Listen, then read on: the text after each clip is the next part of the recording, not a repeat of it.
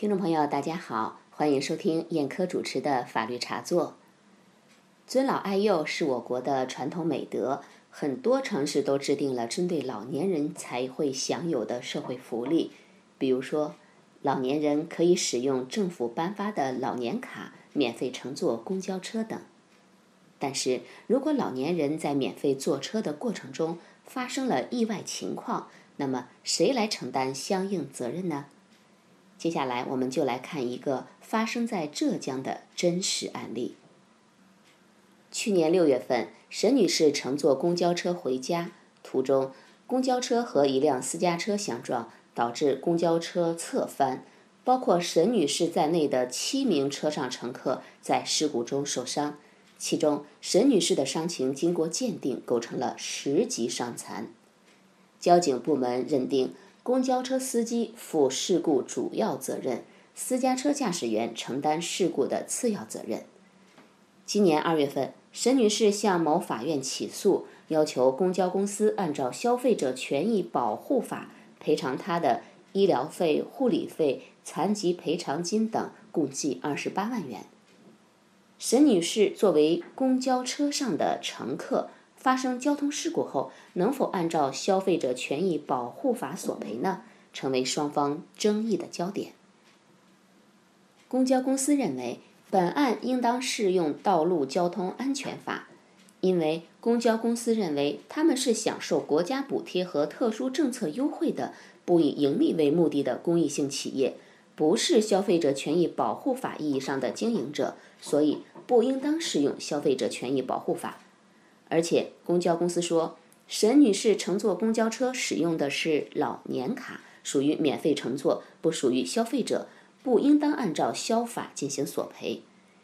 即便沈女士在接受公交公司客运服务时受伤，构成了消费合同关系，但同时也是客运合同关系。根据合同法第一百一十三条规定，只有在构成欺诈时，才产生消费者权益保护法上的损害赔偿请求权。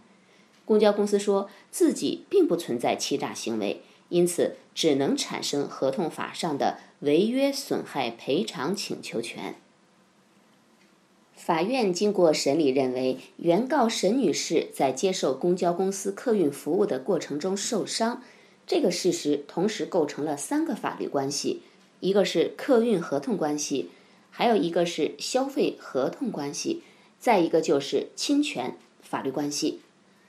由此产生了三种请求权：一是基于《消费者权益保护法》的损害赔偿请求权；二是侵权损害赔偿请求权；三是违约损害赔偿请求权。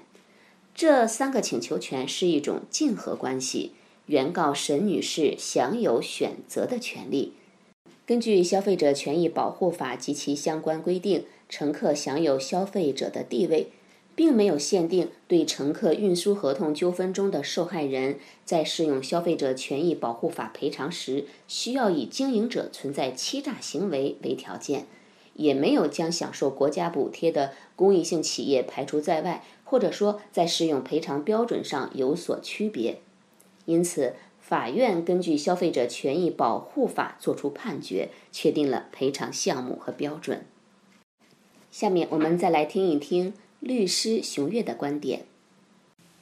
我认为法院的判决是合适的。本案中，原告使用老年卡免费乘坐公交车，是政府对七十岁以上老年人实行的惠民政策。被告作为公交运输事业的经营者，也享受了政府相应的财政补贴和政策支持。这并不改变被告作为服务提供者、原告作为消费者的身份性质。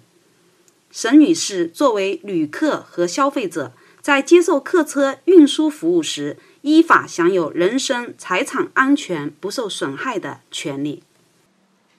感谢熊月律师的点评，听众朋友，刚才的法律茶座节目时间里和您谈的案例是凭老年卡免费乘车，乘客受伤，公交公司担责。